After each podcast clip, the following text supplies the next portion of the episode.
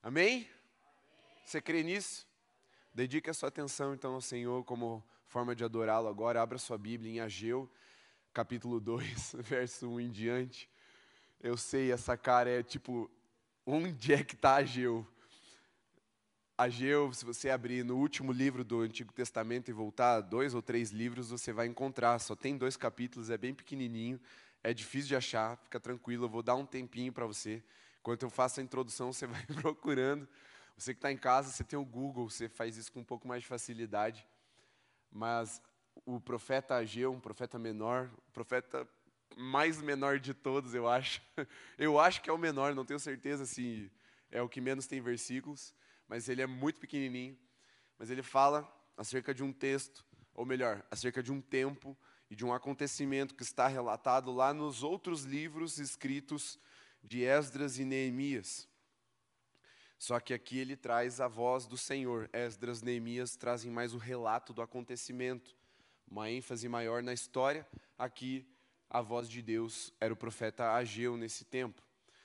E para te introduzir a, a mensagem de hoje, eu preciso te recolocar na série Profetas do século 21. Estamos nela ainda, vamos nela até o dia 9 de dezembro. E hoje, o título da mensagem é Quando a profecia se cumpre, ou o que fazer quando a profecia se cumpre. Mas eu quero falar mais do que o que fazer, então o título ficou só Quando a profecia se cumpre. Tá bom? Beleza, Vanessa? Aceitável para você? Se a Vanessa autorizou, esse é o título do, da mensagem de hoje. Glória a Deus. Então, vamos lá. Vamos contextualizar você enquanto você ainda está procurando o profeta Geu. Não desiste, tenta prestar atenção aqui, por isso que eu pedi o máximo da sua atenção. Enquanto você procura, alguém ainda não achou? Fala misericórdia. Misericórdia, a irmã aqui na frente não achou. Beleza, Ageu, tá lá. Abre no último livro e volta um pouquinho. Você vai encontrar, tá bom? É, vamos lá. Profeta Ageu.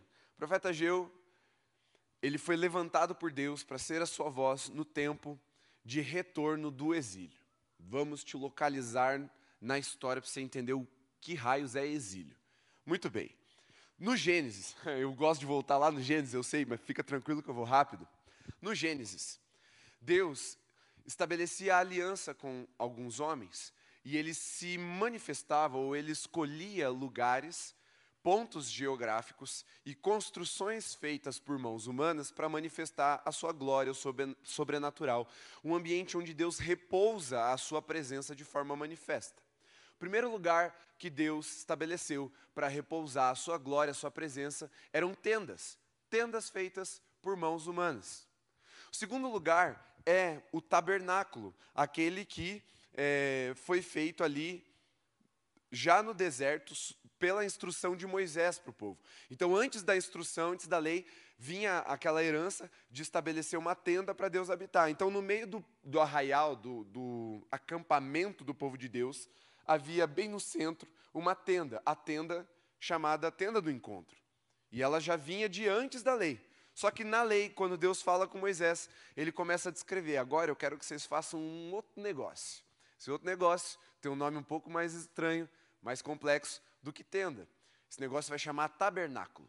Tabernáculo vem de um verbo, tabernacular, que é você fazer morada, fazer habitação em um lugar. Então, Deus decide tabernacular entre os homens, no meio do seu povo. E ele estabelece ali os detalhes. Então, agora não é qualquer tenda. Você não vai só armar uma tenda no meio do povo. Você vai construir um lugar desse jeito, assim, assim, assado, com o pátio, o átrio e, e, a parte do santo e a parte do santo dos santos. E aí você vai deixar das cores que eu quero, você vai é, construir com as peles que eu quero, do jeito que eu quero, e Deus dá todas essas instruções. Ó, o pessoal ali no canto, vocês estão roubando atenção, o povo já orou que quer dar atenção para Jesus, não sejam vocês a roubar essa atenção. Calma aí, fala mais baixo. Volta aqui para mim, não distrai, venha gente. Então Deus estabelece esse lugar de habitação, tabernáculo. E depois, já quando o povo entra na terra prometida, quando Deus unge Davi através do profeta Samuel, ele dá uma instrução: construa um templo.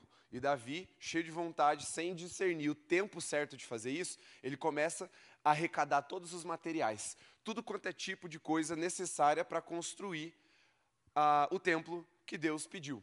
Só que Deus fala para Davi: Davi, foi bom você querer, mas não é você, porque você tem a mão suja de sangue, você não discerniu o tempo certo. Tua vontade é boa, mas você não é a pessoa que vai, vai erguer essa obra. Então, Davi, quem é que já fez obra em casa, ou os pais já fizeram obra em casa? Levanta a mão.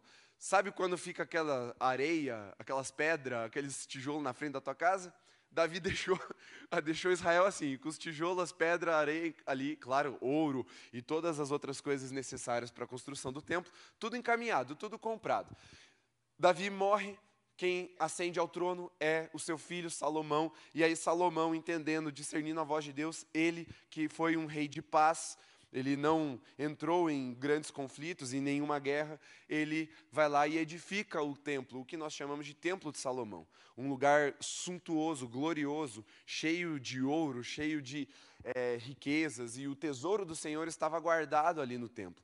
E se você ler lá segundo, no segundo livro de Crônicas, você vai ver que a glória do Senhor inunda o templo e é uma festa de dias e dias de sacrifícios sendo feitos ao Senhor, um culto que dura muito tempo, se eu não me engano, é uma semana, e é muita festa, é muita música, e a glória do Senhor entrou e encheu aquele templo, mostrando assim: eu aprovo o que vocês estão fazendo e eu vou habitar no meio de vocês.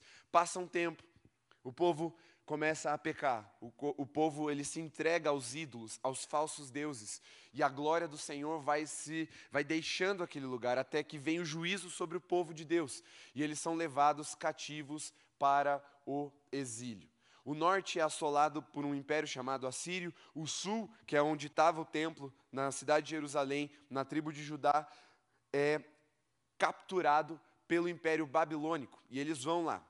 Jeremias profetiza, vão ser 70 anos, e aí Daniel discerne, acabou 70 anos, vamos voltar. E aí tem todo um rolê lá de voltar ao povo. E quando eles estão de volta na terra, Esdras, Neemias, que são como se fossem escribas, aquelas pessoas que escreviam o livro da lei, que tinham uma função sacerdotal entre o povo, eles lideram o povo na reconstrução do muro e das casas.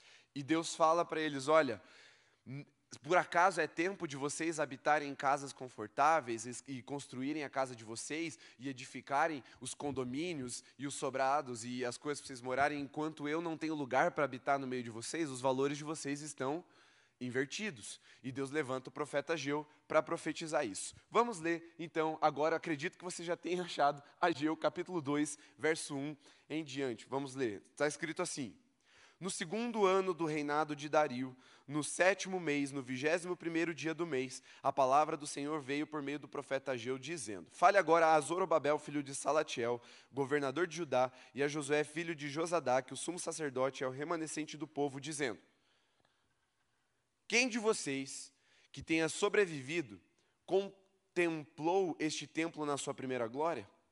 E como vocês o veem agora? Por acaso não é como nada aos olhos de vocês? Mas agora o Senhor diz: Seja forte, Zorobabel, seja forte, Josué, filho de Josadac, o sumo sacerdote.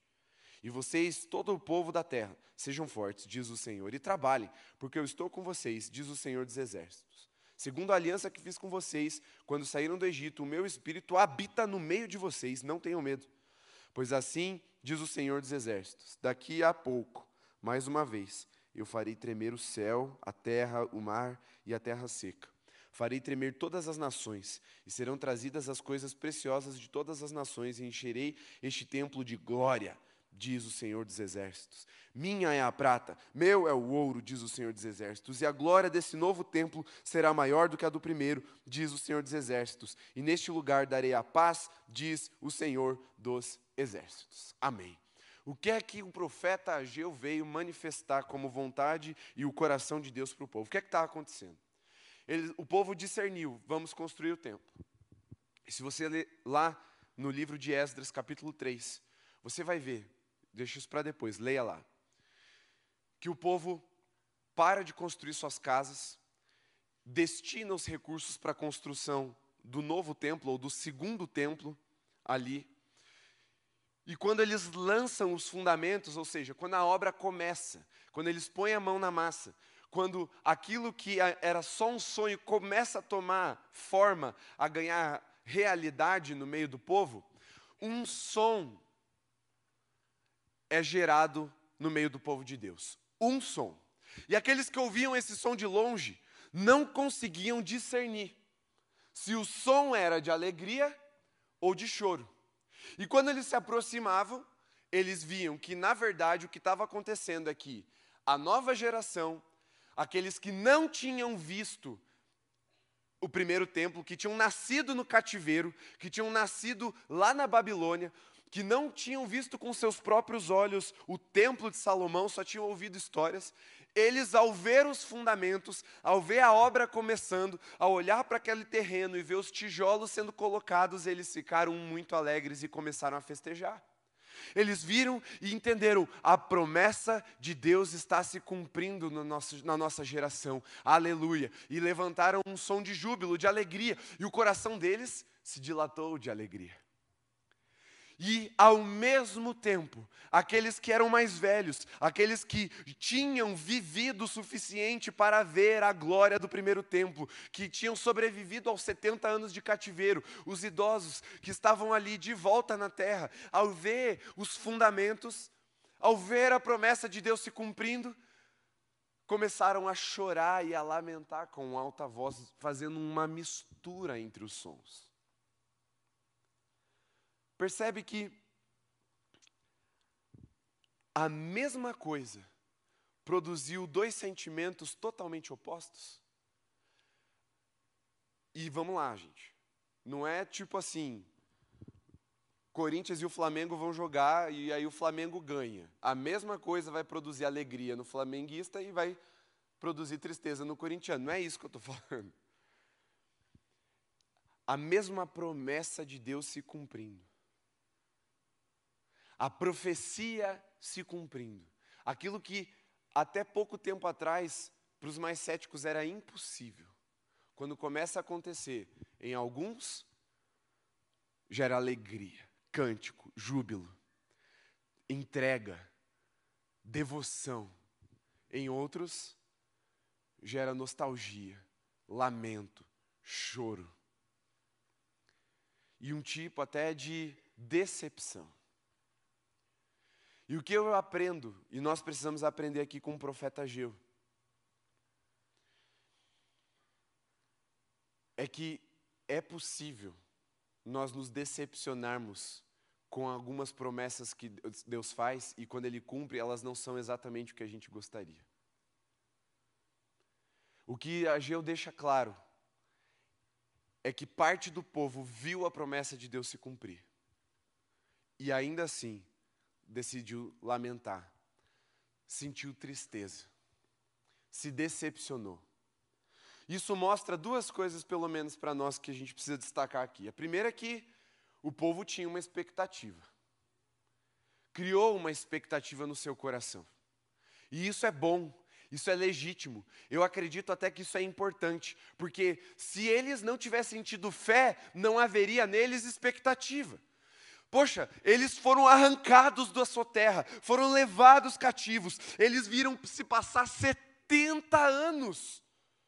70 anos em expectativa da promessa de Deus que duraria esse tempo e depois as coisas voltariam para o lugar e Deus mandaria o povo reconstruir o templo. Mas eles olham para a realidade, eles veem a coisa começando a se cumprir e falam: Meu Deus do céu, na minha época era melhor. No meu tempo era melhor. Antigamente era melhor. Não, porque o outro avivamento era, era melhor. Não, porque lá no país de Gales, lá nos Morávios. Não, porque nos anos 2000. E eles olham para o avivamento do agora, para a promessa de Deus se cumprindo, para a profecia se cumprindo e começam a lamentar.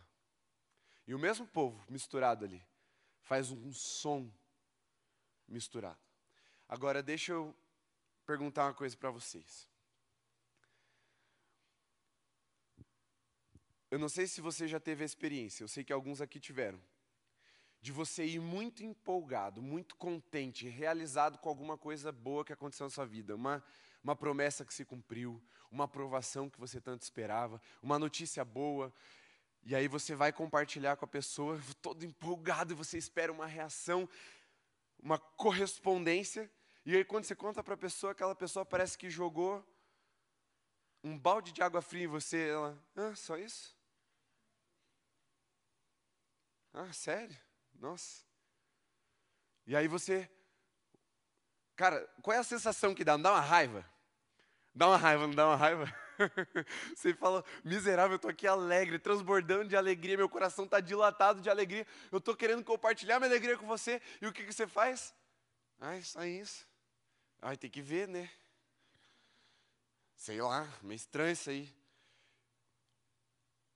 Foi o que aconteceu naquele povo. Foi o que aconteceu naquele povo.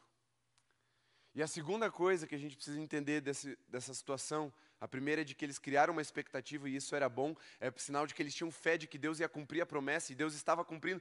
Agora, qual é a segunda coisa que é negativa que a gente precisa entender aqui no coração do povo? É que nós precisamos entender, discernir o que, que Deus vai fazer para não colocarmos as nossas vontades acima da vontade dele na hora que ele for cumprir a promessa. Isso acontece muito. Senhor, o Senhor me prometeu. Você dá aquela. Pastor Arthur. o Senhor me prometeu. Aleluia, rodei. É agora, vai manifestar o dom. E você está lá doido para orar em línguas. E aí o, o Espírito Santo vai lá, em vez de te dar o dom de línguas, ele te dá o dom de cura. Aí você fala, oh Deus, não era bem isso que eu queria. Não gosto de orar pelos enfermos. Ele enfermo. ah, não, né? Queria o dom de línguas, é mais chique e tal. Não precisa tocar em ninguém. E aí você coloca as suas barreiras, você coloca as suas expectativas. Ou você está lá orando, eu quero casar, quero casar, quero casar, Senhor. É óbvio que você quer casar com um homem alto, forte, bonito, rico, de Jesus, cheio do Espírito Santo, que tenha um trabalho que te dê tempo para ele te dar toda a atenção do mundo. Você, quer tudo isso. Mas aí o cara, ele só não é tão alto. Aí você olha assim e fala: ai, Jesus, baixinho não vou poder usar salto. Cara, é normal, faz parte, faz parte. Pais com relação aos filhos, a gente não fala isso porque é feio, mas a gente tem expectativa sobre os filhos e quando, às vezes quando nasce você fala assim, Jesus. Faz parte. Você acha que a tua mãe te achou lindo o tempo todo? Ela te aprendeu a te achar lindo, filhão. Nem todo mundo nasce com a lata desamassada, né? Tem gente que vem, é só o Espírito Santo para transformar. Ou, claro, procedimentos estéticos, está cada vez mais acessível. Mas tem gente que eu pergunto, eu falo assim, Isa, fala a verdade. A Isa ela faz procedimento estético, é harmonização, né? Eu falo, Isa, fala a verdade. Tem gente que nem, nem tijolo na cara não resolve, né? Ela fala, é verdade, tem gente que não tem correção. Mas tem oração, gente, porque daí você ora para a pessoa não enxergar essa amassada na tua lata. O ponto é que nós colocamos expectativas humanas sobre a promessa de Deus, cobrimos a profecia, cobrimos a promessa com uma expectativa humana, desenhamos conforme nós queremos, nós ajustamos conforme nós queremos, e quando a profecia se cumpre, quando a promessa se cumpre, nós ao invés de nos alegrarmos e correspondermos ao Senhor, ou seja, dar uma resposta à resposta que Deus deu, nós apresentamos o nosso choro, o nosso lamento, a nossa reclamação, a nossa murmuração. E isso pode ou não pode acontecer? Pode. Por quê? Quando a gente fala de avivamento, nós cremos no avivamento, amém? Você crê no avivamento? Deus vai avivar o povo do Senhor aqui na terra? Aleluia. Deus está avivando a sua igreja. Eu creio no avivamento, eu quero o avivamento, estou buscando avivamento. Mas o avivamento, ele basicamente ele tem duas frentes muito predominantes na história. E normalmente ele acontece com uma ênfase ou com outra. E quais são as duas ênfases de um avivamento? Primeiro, arrependimento. Tá claro? Quando Deus se manifesta e o cara sobe no caixote, igual foi na Zusa, ele fala: arrependei-vos. E ele desce do caixote, acabou a pregação e ora mais sete horas. Daí ele sobe no caixote e fala: arrependam-se. E ele acabou, é só isso, arrependimento, arrependimento. E Deus vai produzindo arrependimento no meio do povo. Essa é uma ênfase muito valorizada, por exemplo, pelos movimentos mais tradicionais. Cara, você pode pregar sobre esse tipo de avivamento em qualquer igreja tradicional. das mais tradicionais que você imaginar, até aquela que é proibido bater palma, vai ser bem aceito o avivamento, que tem uma estética e uma ênfase mais é, para o arrependimento. Só que o avivamento de, do Senhor também tem uma outra ênfase, como por exemplo foi a ênfase do Pentecostes um avivamento de poder, sinais, maravilhas, sobrenatural. Também acontece esse tipo de avivamento, e é de Deus tanto quanto o avivamento de arrependimento. Mas aí você vai ter uma expectativa, não, eu quero só poder, só poder, e Deus começa a falar sobre santidade, arrependimento, e isso vai gerando um tipo de frustração. Nós podemos colocar um tipo de expectativa sobre a promessa de Deus. Eu tenho uma expectativa, eu não vou mentir para você. Eu tenho. Eu criei uma expectativa e eu creio que foi criada em oração até. Só que não é porque eu criei e foi criada em oração que ela necessariamente precisa se cumprir para que eu fique satisfeito, realizado com a promessa de Deus se cumprindo na minha vida. E na sua vida também. Quando a profecia se cumpre, preste bem atenção, não é tão óbvio quanto vai soar agora. Quando a profecia se cumpre, nós precisamos estar prontos para recebê-la integralmente nas nossas vidas. Com o coração aberto e alegre pela resposta do Senhor. Eu já falei várias vezes aqui sobre a vontade de Deus. A Bíblia dá três, três adjetivos para a vontade de Deus. Vocês sabem de cor. A vontade de Deus ela é boa, perfeita e agradável. Três adjetivos para a vontade de Deus. Só o perfeita para mim já seria suficiente, mas a Bíblia gosta de dar uma ênfase em algumas coisas para denotar a santidade da vontade de Deus, boa, perfeita, agradável. Ok. Se a vontade de Deus ela é perfeita, ela não precisa de ajuste. Se ela não precisa de ajuste, cara, não tem nada, nada do que eu e você possamos sugerir para Deus que seja melhor do que aquilo que Ele queira fazer. E isso parece óbvio, para a nossa mente, mas isso não é óbvio para o nosso coração. Posso te provar?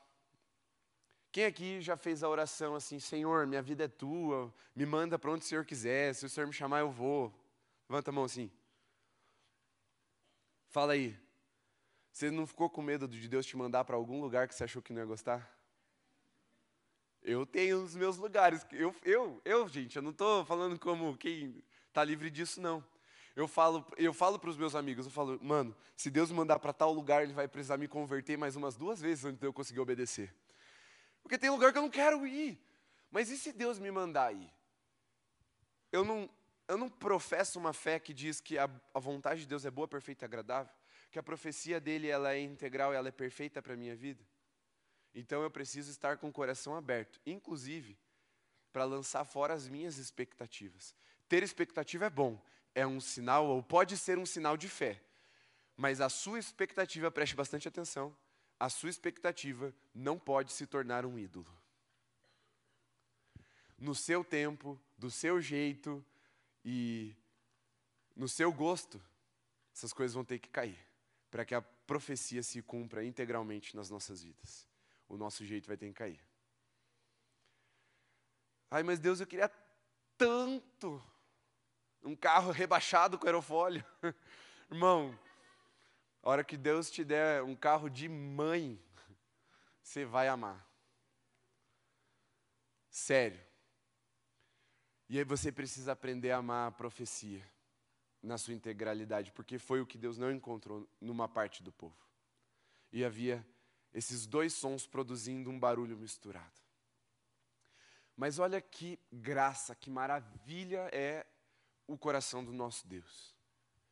O que, que ele faz quando ele encontra no meio do povo? O que, que ele faz? Ele diz assim: fica tranquilo, filhão, porque daqui a pouco, daqui a pouco, eu vou fazer tremer a terra mais uma vez.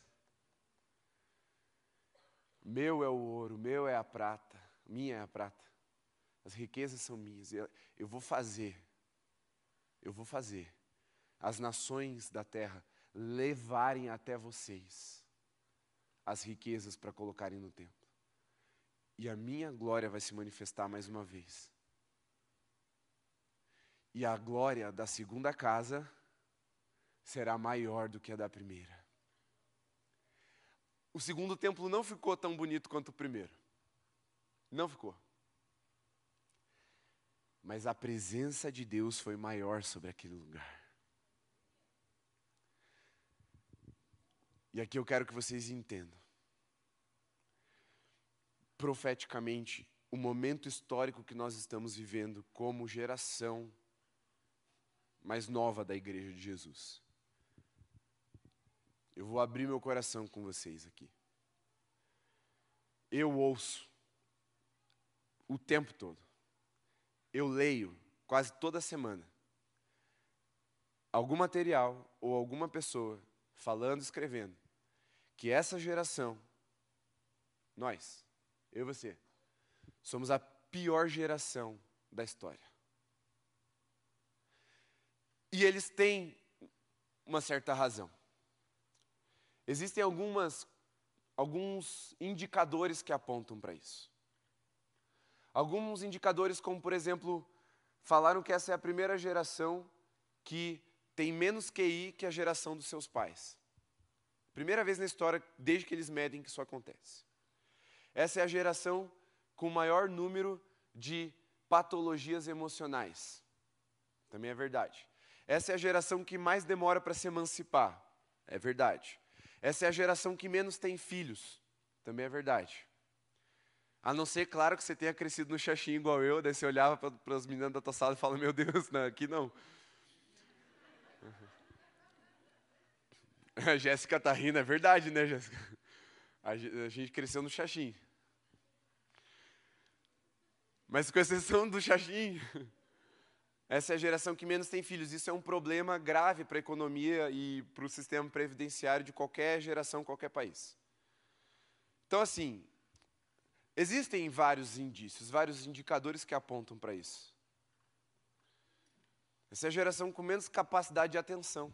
Você sabia que é um milagre você conseguir me ouvir meia hora? E olha que eu prego uma hora normalmente. É um milagre. Não, verdade mesmo, estou falando sério. É sobrenatural você conseguir prestar atenção uma hora. A maioria das igrejas ao redor do Brasil estão limitando as pregações entre 20 e 30 minutos. De domingo é 30, de sábado é 20, porque é o máximo que a geração consegue prestar de atenção. Mas eu vejo um milagre aqui todo sábado. Quando depois de meia hora que eu estou pregando, vocês ainda estão prestando atenção em mim. E às vezes passa de uma hora e vocês ainda estão prestando atenção. É um milagre, é sobrenatural, é uma ação de Deus. E sabe por quê?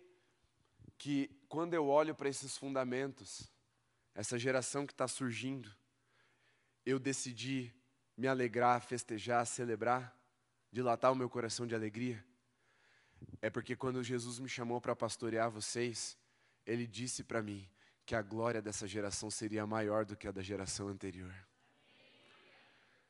As pessoas vão continuar olhando, e algumas vão olhar e vão dizer assim: ah, só meninice, isso aí é fanfarronice, é palhaçada. Ah, é só fogo de palha. Eu, eu, eu ouvia isso, Dani, sabia? Você está com 18, né? 19. Não, antes. Quem aqui tem 16? Levanta a mão. É. Você tem 16 há uns 20 anos, Igor. Maria, a Maria ali. Quando eu tinha sua idade, Maria, 16 anos, eu já estava vivendo uma busca, uma entrega por Jesus. E as pessoas olhavam para mim no culto e falavam assim: ah, quando crescer, passa. Não passou, né? Porque eu era um adolescente que, cara, podia estar tocando assim, eu quero me esvaziar de mim. Eu estava aqui na frente pulando de alegria, cara. Eu, eu me entregava. E as pessoas olhavam e falavam, ah, isso aí vai passar. Eu estava jejuando, orando, buscando. É, isso aí já é da idade. Eu ouvia isso. E vocês vão ouvir e devem estar ouvindo isso também. Pessoas tentando colocar, jogar um balde de água fria apagar a chama. Isso é normal, gente. Às vezes com comentários ofensivos, coisas que machucam. Mas a promessa do Senhor é que a glória da segunda casa seria maior do que a da primeira. Não porque nós temos evidências humanas e algo lógico para apresentar para os nossos críticos e para os nossos é, difamadores, ou até para os profetas céticos, que são os sociólogos e os filósofos que falam da nossa geração. Não é porque a gente tem ouro para apresentar, riquezas, beleza, inteligência, nada disso, ainda que tenhamos um dia, e vamos ter. Vocês vão ver Deus se manifestando com muita graça, com muito poder na vida de vocês. Mas é porque eu creio no que Deus falou. E eu creio que Ele escolheu essa geração especificamente por causa daquilo que nós não temos. Para que, como está escrito através do apóstolo Paulo, para que o poder de Deus se aperfeiçoe na nossa fraqueza. É por isso que a glória vai ser maior. Ela é inversamente proporcional à nossa capacidade de fazer acontecer. Mas qual é a nossa postura agora que as coisas começaram a acontecer? O que, que eu tenho que fazer diante do cumprimento da profecia?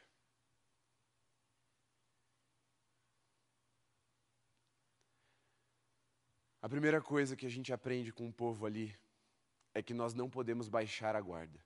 Nós lutamos muito para chegar até aqui. Experimentamos pandemia e estamos aqui, estamos de pé. Se a gente voltar mais, experimentamos é, frieza espiritual, estamos de pé. Se voltar mais, enfrentamos perseguição, Coliseu, estamos de pé, é a música mesmo, você entender a referência, teologia, você precisa, história da igreja, você precisa entender isso com a sua mente quando você está cantando, além do seu coração. Nós não estamos aqui à toa, nós já passamos por coisas muito, muito difíceis, impossíveis, como disse o Gustavo.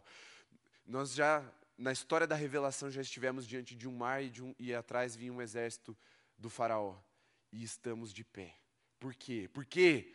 Porque Deus é Deus do impossível. Deus não é o Deus do improvável. Deus não é o Deus do muito difícil. Deus é o Deus do impossível. E aí ele escolhe as gerações impossíveis para fazer delas um lugar para a sua habitação, para fazer morada, para derramar a sua glória. Porque não é o templo suntuoso que recebeu a profecia que a glória seria maior, é o templo que os homens desprezaram. Mas na, na continuidade da revelação, opa, nós vemos que depois o segundo templo também foi destruído. E aí, Deus habitou em carne no meio de nós. Não era um templo, era Jesus. Jesus era Deus no meio de nós. Depois, ele envia o seu Espírito, e o Espírito é derramado sobre toda a carne, ou seja, é Deus agora em nós. Mas não acaba aqui. Nós estamos exatamente nesse ponto do cumprimento da profecia. Deus em nós. O Espírito Santo foi derramado sobre nós. Mas eu e você precisamos continuar crendo, clamando e preparando o caminho do Rei, porque um dia Cristo estará novamente no meio de nós com um trono físico em um lugar escolhido por Ele, a Nova Jerusalém, e habitará no meio das nações. E toda a terra será redimida pelo seu governo santo, pelo seu reino inabalável. Mas nós estamos no momento do Espírito. Então nós não podemos querer o que era antes. E nós não precisamos querer ainda diferente do que está sendo agora. Nós precisamos olhar para a profecia e falar qual é a vontade de Deus para esse tempo é o Espírito Santo em nós. Ai, pastor, mas para o Espírito Santo ficar em nós, a gente tem que obedecer. É verdade. Sabe qual é o preço de ouvir a voz de Deus e continuar ouvindo a voz de Deus? É obediência. Jesus ele fala isso no Sermão do Monte, que ele não vai lançar pérolas aos porcos. Em outras palavras, ele não vai ficar desperdiçando. Quando o Espírito Santo falar com você, irmão, obedeça. Porque se você falar assim, vou fingir que não escutei, para ele falar outra coisa melhor, porque daí eu. Irmão, ele não vai falar de novo. Se ele falar, ele vai repetir. E quanto mais ele repetir, mais juízo sobre a sua cabeça. Por isso, se você quer continuar ouvindo a voz do Espírito Santo, você quer dar continuidade àquilo que ele começou a fazer, você quer que aquilo que é um fundamento hoje na sua vida se torne um lugar para a habitação da glória de Deus, dedique-se em obediência ao Senhor. obedeça tudo que o Espírito Santo te mandar. Se isso custar a tua reputação, pague o preço. Se isso custar é, amigos, pague o preço. Se isso te custar ter que sair da onde você gosta, pague o preço. Porque vale a pena. Vale a pena ser fiel até o fim. Agora, vamos falar o que aconteceu sábado passado. Quem estava no retiro, levanta a mão. Cara,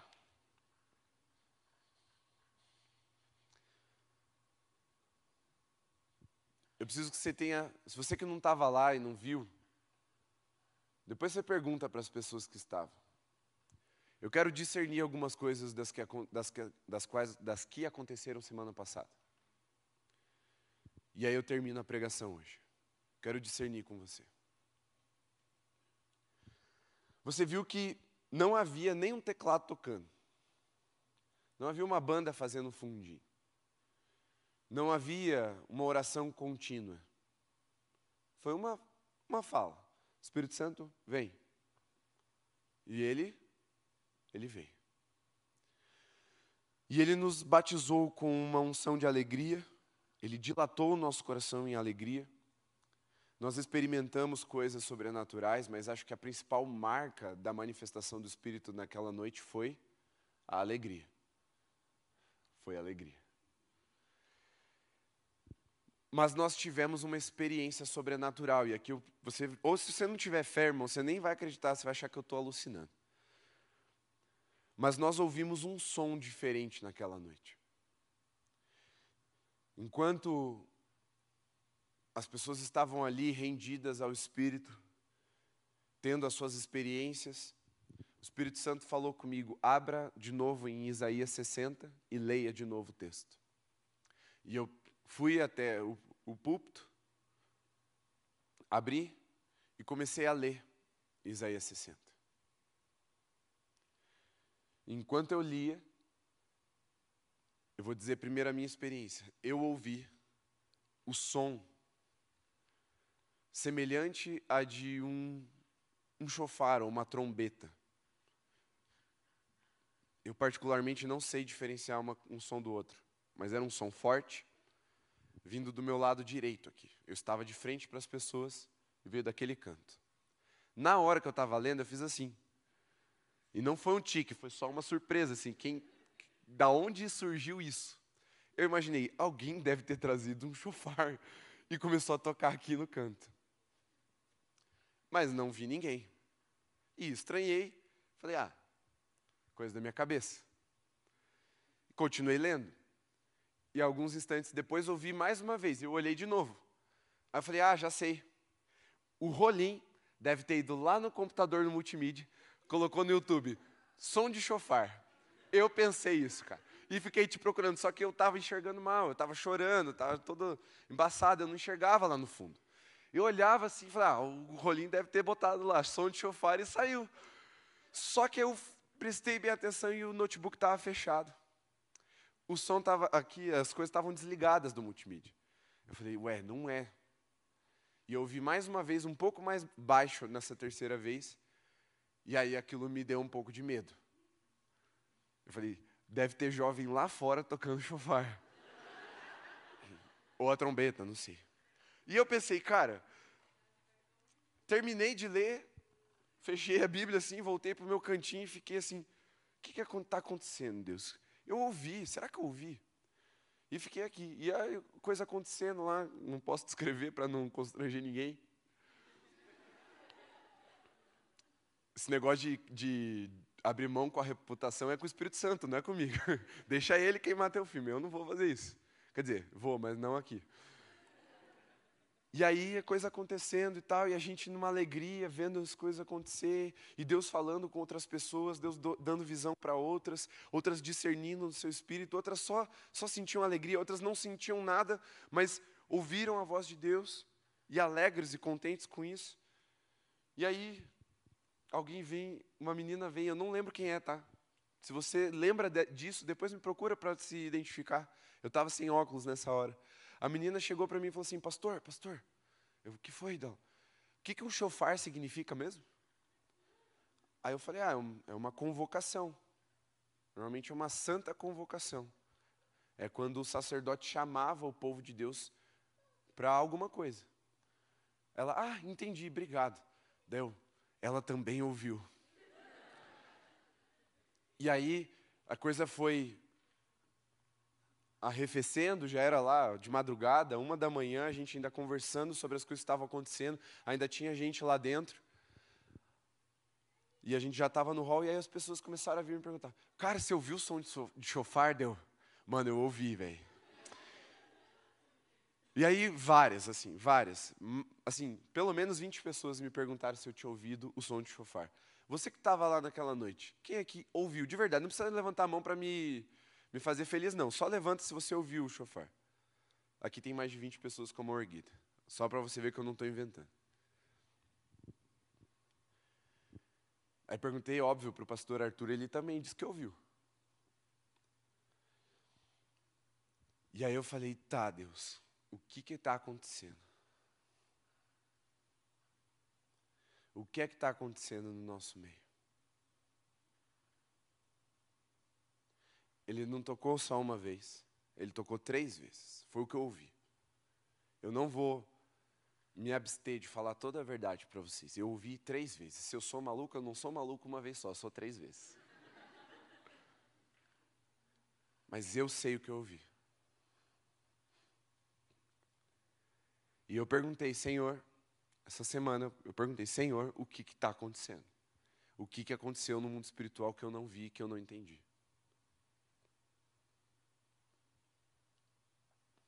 E Deus me disse: Foi o dia um. O novo tempo que vocês estavam pedindo até agora chegou. A profecia se cumpriu. Deus pôs um ponto final em um ciclo. E nós vamos começar outro. Esse final de ano é só o preparo para o que a gente vai viver o ano que vem. Mas finalmente as nossas orações estão sendo atendidas em termos ministeriais. E é o que fazer quando a profecia se cumpre? O que os discípulos fizeram quando o Espírito veio? Eles estavam há dez dias orando buscando, buscando.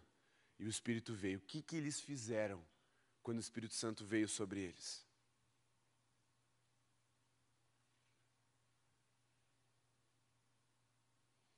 Eles foram cheios do Espírito Santo. Você ficou pensando, ai, o que, eu tenho que fazer? Não. Quando o Espírito Santo veio, está escrito, Atos 2. E o Espírito encheu todos os que estavam lá buscando. E, o, e a presença de Deus ela foi tão verdadeira que eu posso testemunhar em favor da nossa experiência, dizendo para vocês que nem todo mundo sentiu o Espírito Santo. Nem todo mundo orou em línguas. Nem todo mundo caiu no Espírito. Nem todo mundo teve visão. Mas até os que não sentiram nada que questionaram: ai, será que isso ainda é loucura? Será que isso ainda é maluquice?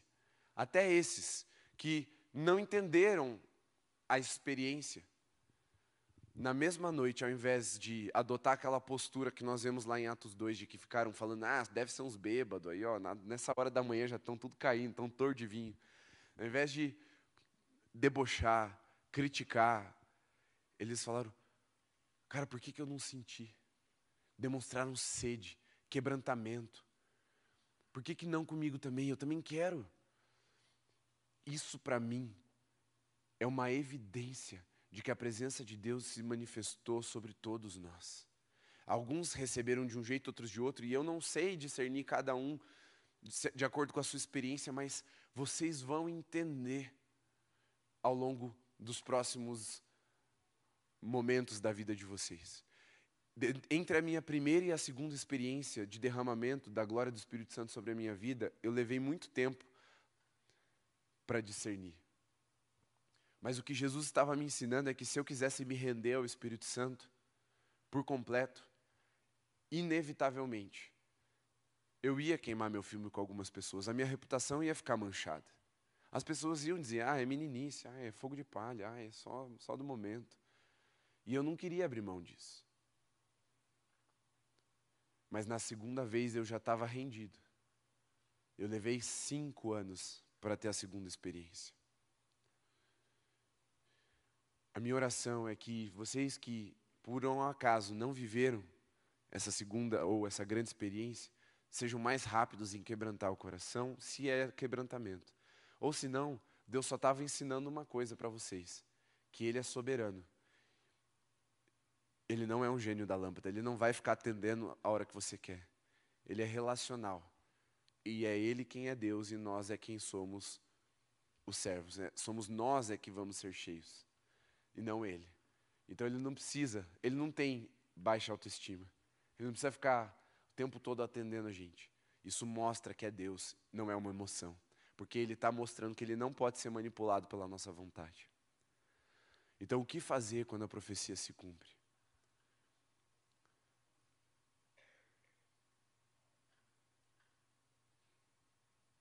Invista no seu relacionamento com Deus. Porque aquilo que eu venho, ensinando para nós aqui no sábado não mudou. Tudo o que nós fazemos é uma desculpa para nos relacionarmos com Deus. E a glória dele derramada sobre nós é aquele deleite, é aquele vinho novo vindo sobre a nossa alma e dilatando o nosso coração com alegria. É a doçura dele vindo sobre nós e nos dando prazer no relacionamento com ele. Alguns dias é dedicação, é na secura mesmo, é, é, é, sem lágrimas nos olhos, é sem quebrantamento. Eu vou por disciplina, eu vou por, por amor. Mas outros dias, ele mesmo vai abrir os céus. Ele mesmo vai se fazer presente de uma forma inegável. E nós vamos ser visitados tanto no secreto quanto na comunidade. Que fazer? Vamos investir na nossa vida de oração. Vamos nos deleitar na presença dEle. Porque o que Ele tem nos dado e o que Ele nos deu é o que todos os seres humanos estão buscando, só que a maioria deles não admite. Quando as pessoas estão indo para os bares encher a cara, eles estão procurando Deus, eles só não querem se render ao nosso Deus. Quando as pessoas estão procurando várias e vários parceiros sexuais, eles não estão procurando sexo, eles estão procurando Deus. Eles só não entenderam que o Deus deles não é o pênis, ou os desejos sexuais. Se renderam ao Deus errado. Quando as pessoas estão procurando poder, dinheiro, elas não estão procurando poder e dinheiro, elas estão procurando um Deus. Só estão indo no Deus errado. Mamão nunca vai satisfazer a nossa alma. Só nós temos um deleite para oferecer no verdadeiro Deus. Por isso, quando a profecia se cumpre, deixa eu te dizer, meu irmão, minha irmã, não se envergonhe, não se envergonhe do que Deus está fazendo. Não fique preocupado com o que os outros vão pensar. Ai, será que eles vão gostar? Ai, mas eles são tradicionais. Ai, mas, irmão, talvez você esteja privando essas pessoas de, de, experimentarem a melhor coisa que vocês têm para oferecer para elas, que é a presença do, manifesta do seu Deus. quando a profecia se cumpre, decida se entregar, decida se alegrar. Decida ser aquele que faz um novo som, o som da glória da segunda casa, seja encontrado em nossos corações essa noite e a partir dessa noite. O que é, o que, é que Deus vai fazer? Irmão, eu estou tentando descobrir, mas enquanto eu não descubro, eu vou aproveitar o fato de eu estar lado a lado com Ele todos os dias. O que é que Deus vai fazer, eu não sei exatamente ainda, mas enquanto eu não descubro, eu vou me deleitar no vinho novo que Ele tem derramado sobre nós. O que é que Ele vai fazer? coisas grandes, insondáveis, maravilhosas, estupendas, como diz o nosso amigo, cadê o Tiago? Dá um aleluia, irmão. Estupendo. Não sei, eu creio que sim. Mas enquanto ele não começa, ou enquanto as coisas não se cumprem plenamente, porque ele já começou, aleluia? Amém. Eu vou desfrutando do caminho, porque no final das contas, seja profecia, seja palavra de conhecimento, seja cura, seja culto, seja reunião de oração, seja célula, seja leitura da palavra, seja oração, todas essas coisas eu faço com uma só intenção, por uma só desculpa, o de ter um relacionamento de intimidade com o meu Criador, o meu Pai, com o meu Salvador. Fique em pé. E se você tem o desejo de firmar uma aliança nessa noite. Senhor, a minha expectativa é essa, mas eu vou colocar diante do Senhor agora o meu coração para se alegrar e corresponder com um novo som. Irmão, não se preocupe com o ouro e com a prata. Não é você que vai trazer. Não estou falando de dízimo e oferta, pode continuar dizimando e ofertando. Não estou falando disso. Não é você que traz a glória tá? É Deus. Você oferta a sua vida, você coloca a sua vida, você traz a sua adoração. Deus derrama a glória. E as nações da terra vão trazer o ouro e a prata. Você faz o que Deus colocou nas tuas mãos, mas deixa Ele fazer o mais. Essa é uma noite em que nós vamos nos libertar da lei da linearidade, de achar que Deus só vai se manifestar se eu fizer tudo certo, se eu for perfeito, se eu jejuar 200 horas.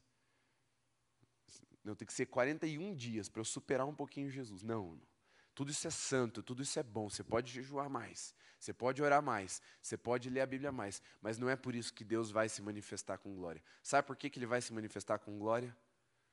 Porque Ele disse que vai fazer.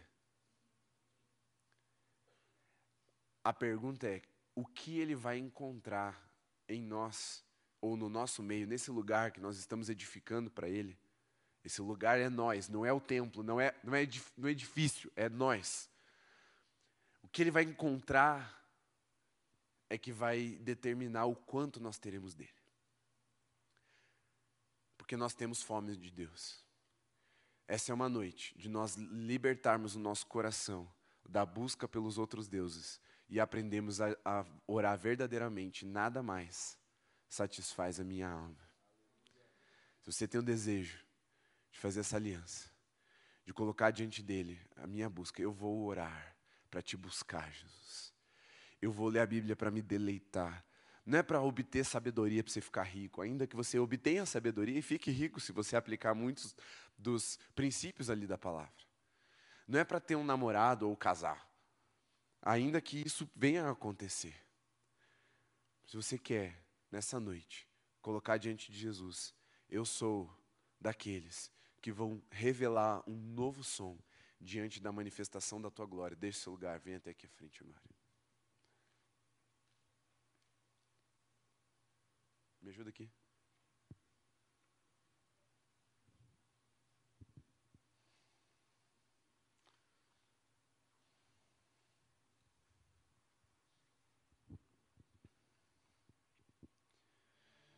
Espírito Santo, mais uma vez nos apresentamos prostrados e rendidos diante do Senhor. Vem sobre nós.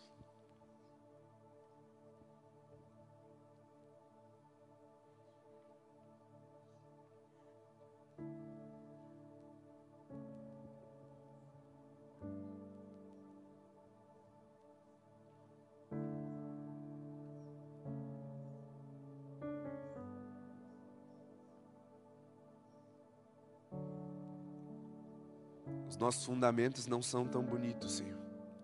Mas eu sei que não é isso que o Senhor está procurando. A tua vontade está clara já.